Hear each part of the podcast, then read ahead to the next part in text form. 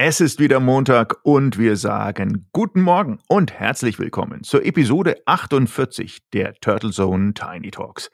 Mein Name ist Michael Giebert und zusammen mit meinem Co-Host Oliver Schwarz begrüße ich Sie wieder zu einer neuen und frischen Podcast-Debatte. Schön, dass Sie auch diese Woche wieder mit dabei sind. Heute greifen wir das spannende Thema digitale Identität auf. Bleiben Sie also unbedingt dran. Sie hören Turtle Zone Tiny Talks, den Debattenpodcast zum Zeitgeist mit Michael Gebert und Oliver Schwarz. Servus, Oliver. Unsere letzte Episode zum Impfmoralthema, zum 2G-Strategieumfang und den Bratwurst-Incentives kam ja anscheinend genau im richtigen Moment. Und hat es für reichlich Feedback unserer Hörerinnen und Hörer gesorgt. Bevor wir also heute mit dem neuen Thema starten, sollten wir kurz dieses Spektrum an Meinungen widerspiegeln. Sehr gerne einverstanden. Wir hatten ja die Frage debattiert, warum die Impfkampagne lahmt und ob es wirklich an mangelnden Anreizen und dem Fehlen eines ausreichend niederschwelligen Angebots fehlt. Und außerdem haben wir skizziert, wie sich die Regeln für Geimpfte und Ungeimpfte im Herbst nach der Bundestagswahl ändern werden, wahrscheinlich. Und die Ministerpräsidentenkonferenz einen Tag später hat dann diese ersten Schritte in eine entsprechende Richtung der Einschränkung für ungeimpfte beschlossen und der bayerische Ministerpräsident Söder bekräftigt als Frontrunner, dass für ungeimpfte bald doch noch deutlich mehr Einschränkungen bevorstehen sollten. Und wenig überraschend hat die MPK wieder kein wirklich klares Bild hervorgebracht, während die radikalen Impfgegner sogar immer aggressiver von einer Corona-Diktatur reden, sind andere Bürger verunsichert, viele Menschen aber einfach nur mürbe oder verärgert, warum die Impfmuffel vermeintlich rücksichtslos handeln und der Gesellschaft damit schaden. Unser Hörer Thomas meint dazu, alle, die von Corona-Diktatur reden, vergessen, dass es nicht nur ein Grundrecht auf freie Entfaltung der Persönlichkeit gibt, sondern auch auf die körperliche Unversehrtheit. Er fordert, beide Grundrechte ausgewogen zu berücksichtigen. Was natürlich angesichts der aufgeheizten Debatte bekannterweise sehr, sehr schwierig ist. Unsere Hörerin Madeleine kritisiert, dass unsere Debatte von letzter Woche weniger eine neutrale Diskussion als eine offene Befürwortung der Maßnahmen gewesen ist, wie man sie auch typischerweise in klassischen Medien findet. Sie wünscht sich, dass Wirkung und Risiken von Impfungen mehr hinterfragt werden und kritisiert, dass man nicht mehr einfach nur gesund sein darf, sondern geimpft oder genesen sein muss.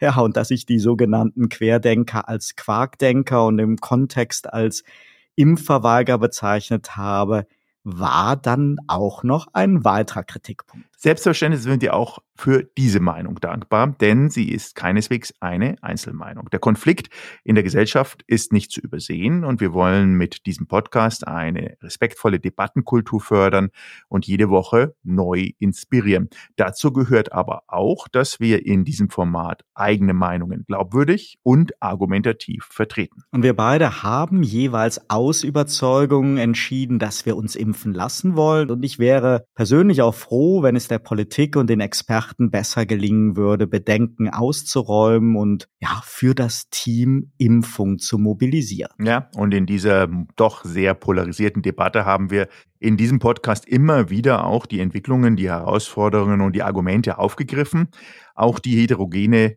Kritik an den Corona-Maßnahmen und der politischen Kommunikation war bei uns ja immer wieder regelmäßig ein Thema. Und Kritik hagelte es ja die letzten 20 Monate von allen Seiten auf die Politik ein, zu zögerlich und ängstlich, zu streng und freiheitsbeschneidend in jedem Fall, zu inkonsistent und zu schlecht kommuniziert. Und mittendrin gibt es dann noch verunsicherte Menschen mit einer Bandbreite an Motivation, das Impfangebot vorerst nicht anzunehmen. Und auch das haben wir thematisiert. Aber unsere Talks leben natürlich in ihrer kleinen 20 Minuten Funktionalität von Argumenten und Meinungen, die wir mit Überzeugung vertreten können und als Inspiration für eigene Debatten unserer Hörerinnen und Hörer in den Ring werfen wollen. Dazu gehört auch, dass wir natürlich interessiert an anderen, auch kontroversen Meinungen, Argumenten sind, im Falle von radikalen Impfgegnern mit begleitenden Angstkampagnen und Verschwörungstheorien,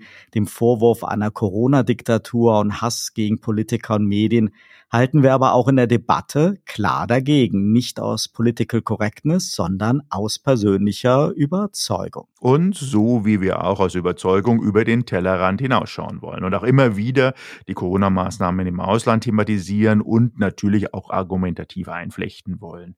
Reflexion ist da die Maxine. Erfolge und Ideen, die die Vorbilder sein könnten und umgekehrt, aber natürlich auch Fehlentscheidungen und Rückschläge, aus denen wir ebenfalls lernen sollten.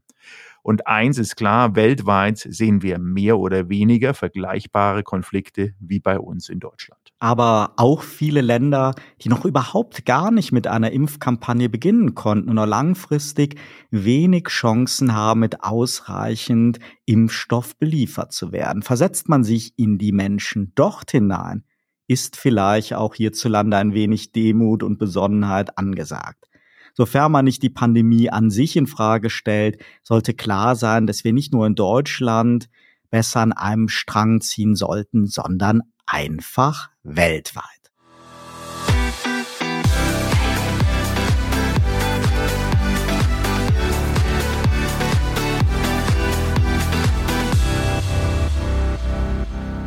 Unser heutiges Thema lautet ja digitale Identität. Eine Digitale Identität ist dabei weit mehr als das Digitalisieren von Verwaltungsprozessen oder Behördengängen.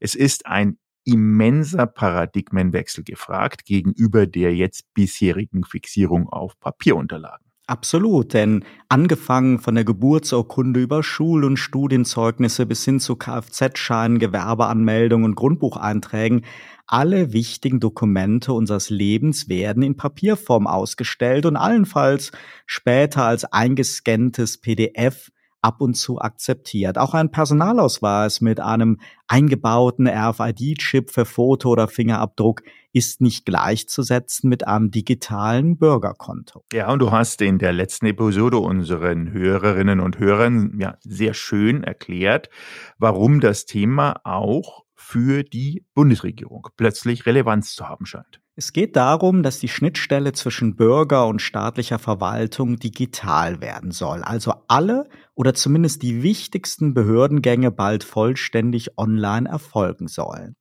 Das soll laut deutschem Onlinezugangsgesetz bis Ende 2022 umgesetzt sein und steht auch so schon im jetzigen Koalitionsvertrag.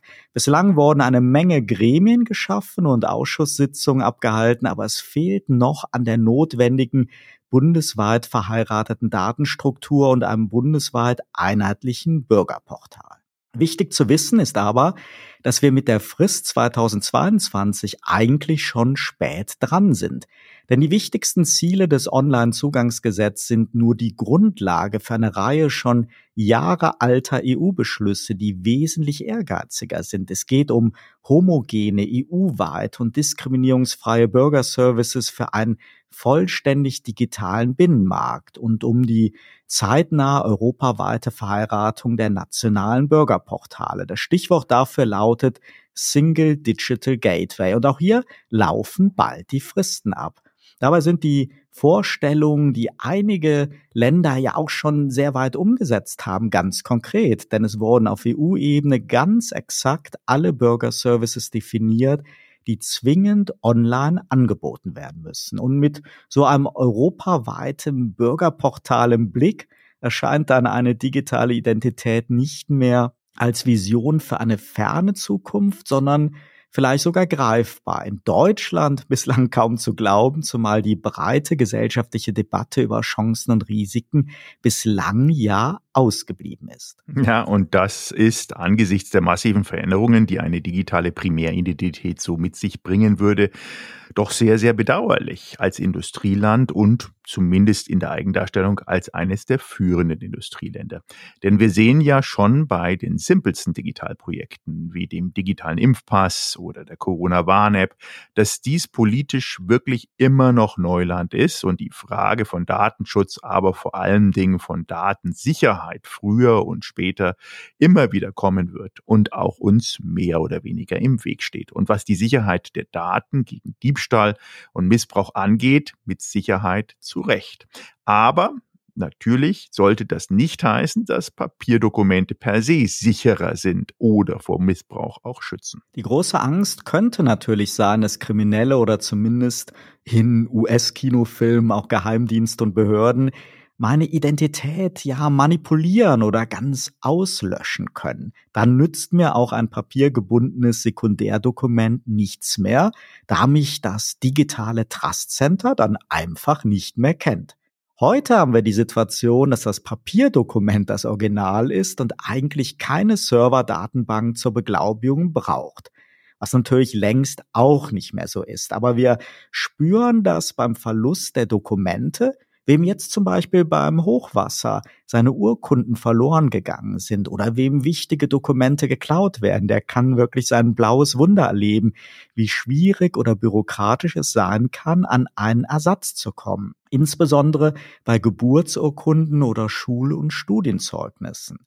Aber Michael, lass uns zum Einstieg erst noch einmal skizzieren, wie so eine digitale Identität im Alltag eigentlich aussehen könnte habe ich dann wirklich mein ganzes Leben in einer Datenbank? Und wie ja, wie kann für mich als Bürger so der konkrete Nutzen aussehen, mal über die reine Online-Abwicklung von Behördengängen hinaus? Ja, also es geht erstmal schlichtweg um vertrauensbildende Maßnahmen, Vertrauen und eine sichere digitale Identität, idealerweise für alle Europäerinnen und Europäer. Und schaut man sich die EU-Kommission an, dann nennen die das Europäische Digitale Identität, EUID. Die wurde auch vorgeschlagen, jetzt dieses Jahr nochmal wie du schon erwähnt hast, sehr, sehr konkret den entsprechenden Staaten.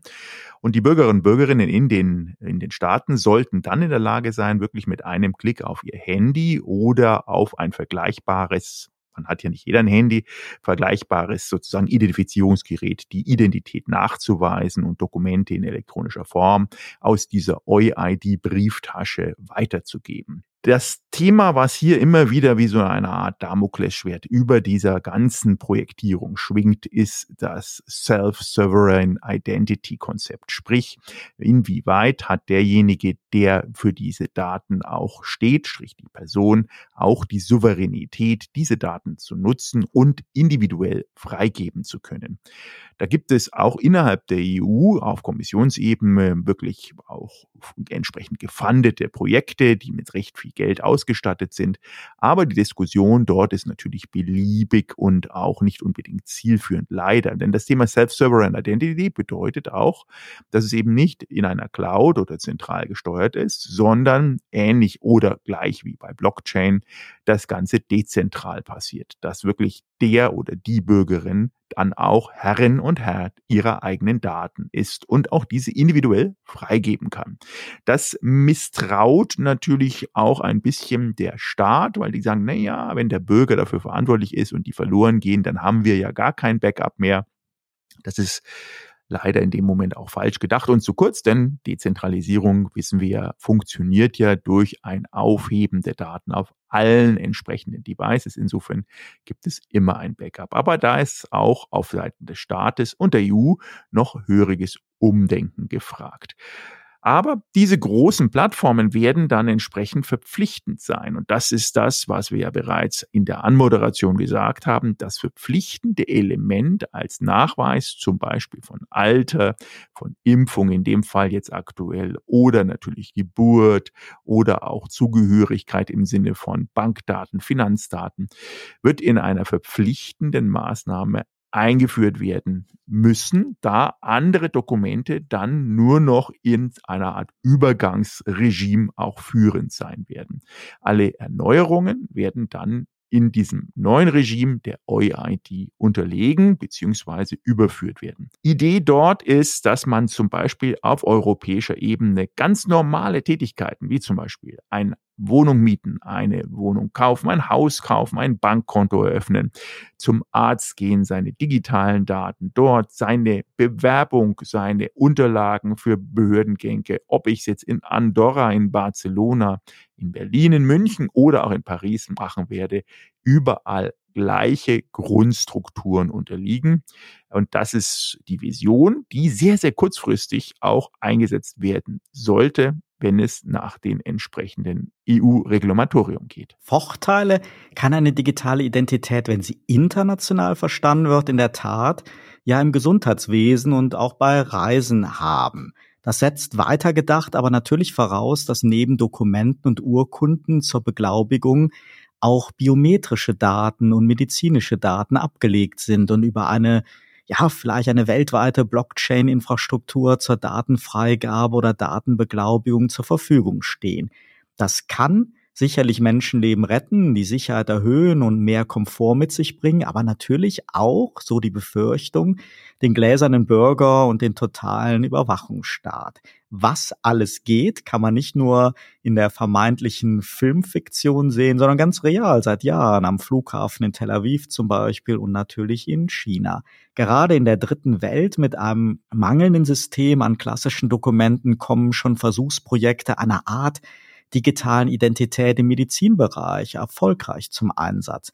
Dennoch ist es irgendwie noch unklar, ob die internationale Gemeinschaft und die Bürger wirklich bereit sind, zu einer echten, weltweit gültigen digitalen Identität, wie sie zum Beispiel das Projekt ID 2020 skizziert und fordert, oder ob wir wieder doch eher nationale Alleingänge sehen. Schon der europaweite Ansatz, du hast es eben beschrieben, und dieses Single Digital Gateway geht ja bei weitem nicht so weit wie die Ideen und Visionen von ID 2020. Es ist einfach nochmals ein Riesenunterschied, ob ich demnächst am Eingang des Fußballstadions oder der Konzertarena mein Smartphone mit einem QR-Code als digitalen Impfpass zeige oder ob Kamera mich schon erkennen, automatisch abgleichen und wissen, analysieren, dass ich bereits geimpft bin. Und es ist ein riesen Konzeptunterschied, ob Datentöpfe im Behördenzugriff verheiratet werden oder die Dateninfrastruktur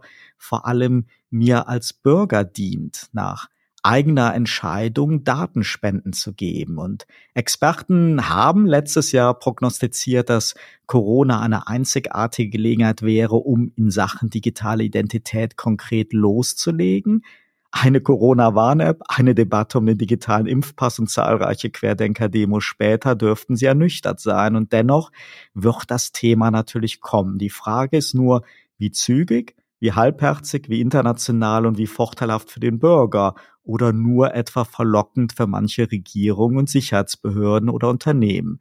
Und wie zukunftssicher die IT-Infrastruktur ist, ist natürlich auch so eine Frage. Allein in den, ja, in den 53 Jahren seit meiner mit Schreibmaschine ausgefüllten Geburtsurkunde haben wir schon so viele technische Umbrüche gesehen. Von der Lochkarte über das Magnetband, von der Diskette über optische Speichermedien bis hin zur SSD. Doch was gibt es in noch weiteren 53 Jahren. Und ja, selbst in der Blockchain- und Kryptowelt sehen wir ja Kriminalität. Ein Selbstläufer ist das Thema auf jeden Fall nicht. Ja, es wird auf jeden Fall eine Anstrengung auf europäischer Ebene dort auch eingefordert. Dieser digitale Kompass 2030, wie er in der Kommission heißt, gibt ja ganz klare Vorgaben und Etappenziele. Klar ist allerdings, dass die Mitgliedstaaten derzeit nicht wirklich verpflichtend überhaupt ein nationales digitales Identifizierungsmittel zu entwickeln und dafür zu sorgen, dass diese Mitgliedstaaten Flughafen dann auch interoperabel sind. Das ist natürlich ein Riesenmanko und es bleibt zu hoffen und abzuwarten, dort, dort, dass dort mehr entsprechende disziplinarische Vorgaben gemacht werden, weil sonst haben wir genau dieses Thema, dass es natürlich im Laufe der Zeit, wie du sagst, einmal auch technisch, inhaltlich und politisch wieder äh, zerredet wird, auf die lange Bank geschoben wird. Und ähm, für den einen mag es positiv sein, weil der natürlich dieses digitale Thema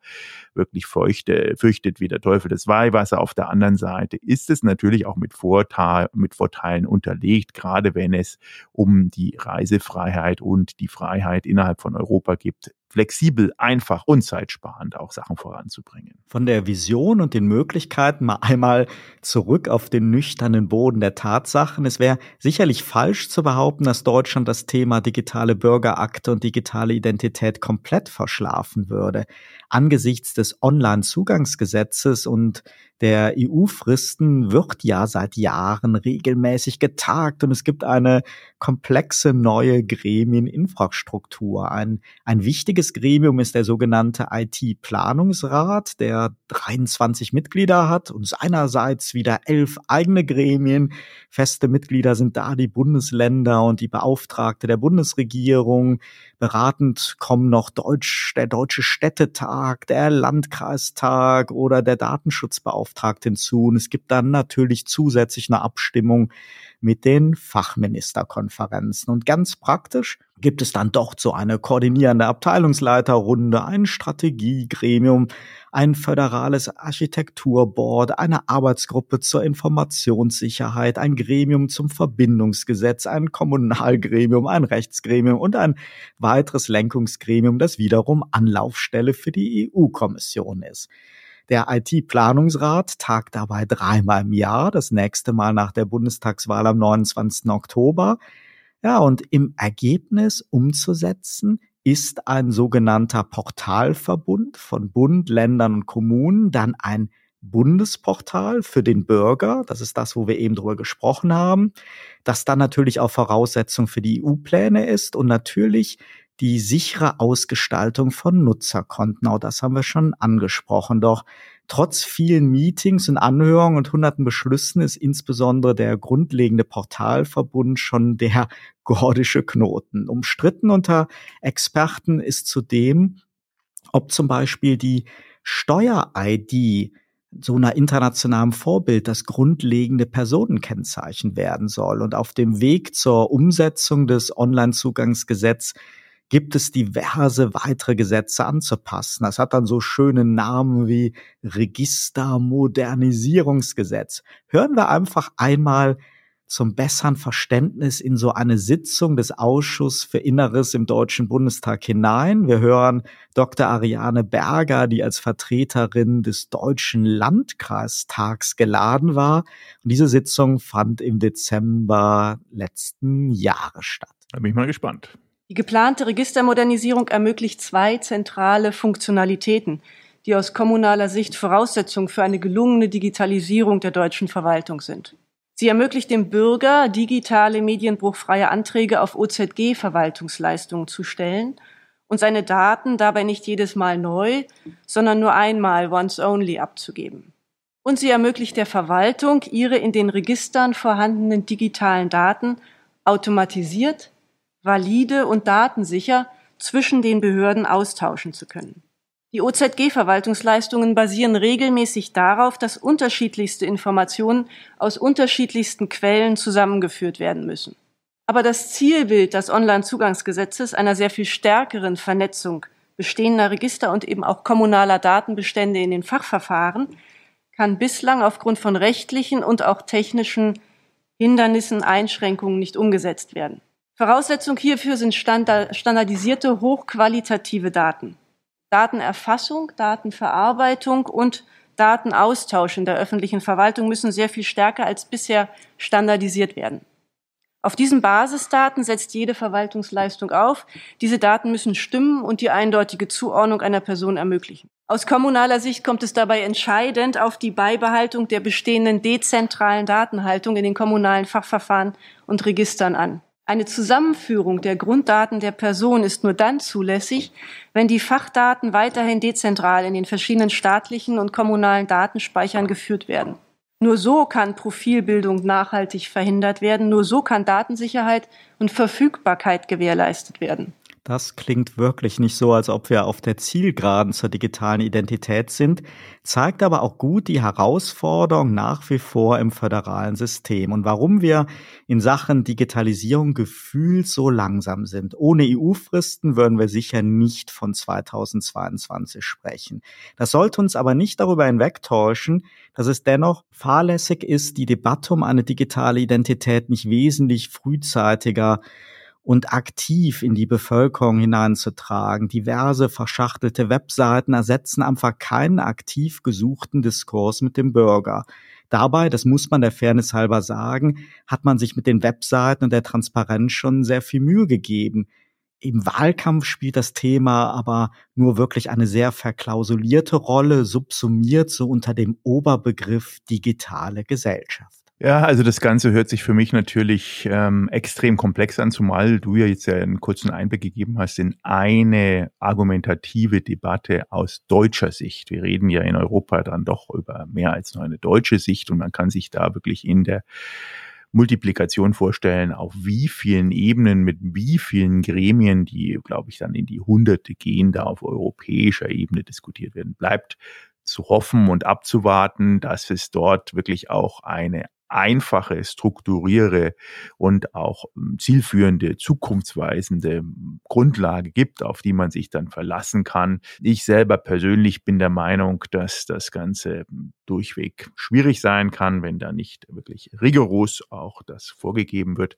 Wir werden sehen. Ich bin wirklich extrem gespannt auf das Feedback unserer Hörerinnen und Hörer über unseren Feedback-Kanal über WhatsApp. Teilen Sie uns gerne Ihre Meinung mit, auch als Sprachnachricht. Vielleicht hören wir Sie dann ja in einer der nächsten nächsten Episoden. Die Kontaktdaten finden Sie in der Mediathek. Ich möchte zum Schluss noch Werbung in eigener Sache machen. Am Mittwoch erscheint bei Turtle Zone mein Interview mit Nicole Mascherudino, der langjährigen Afrika-Korrespondentin von RTL und NTV. Und am Donnerstag bei Turtle Zone Blended Communication mein Talk mit Carsten Nilius, dem Kommunikationschef der Deutschen Kinder- und Jugendstiftung. Beides ganz persönliche Hörtipps von mir. In diesem Sinne wünschen wir Ihnen einen wunderbaren Start in die Woche. Bleiben Sie gesund und uns treu. Bis in die nächste Woche. Am Montag wieder zu einer neuen Episode von Turtle Zone Tiny Talks. Turtle Zone Tiny Talks, der Debattenpodcast mit Michael Gebert und Oliver Schwarz. Immer zum Wochenstart auf allen Podcast-Plattformen und auf turtlezone.de.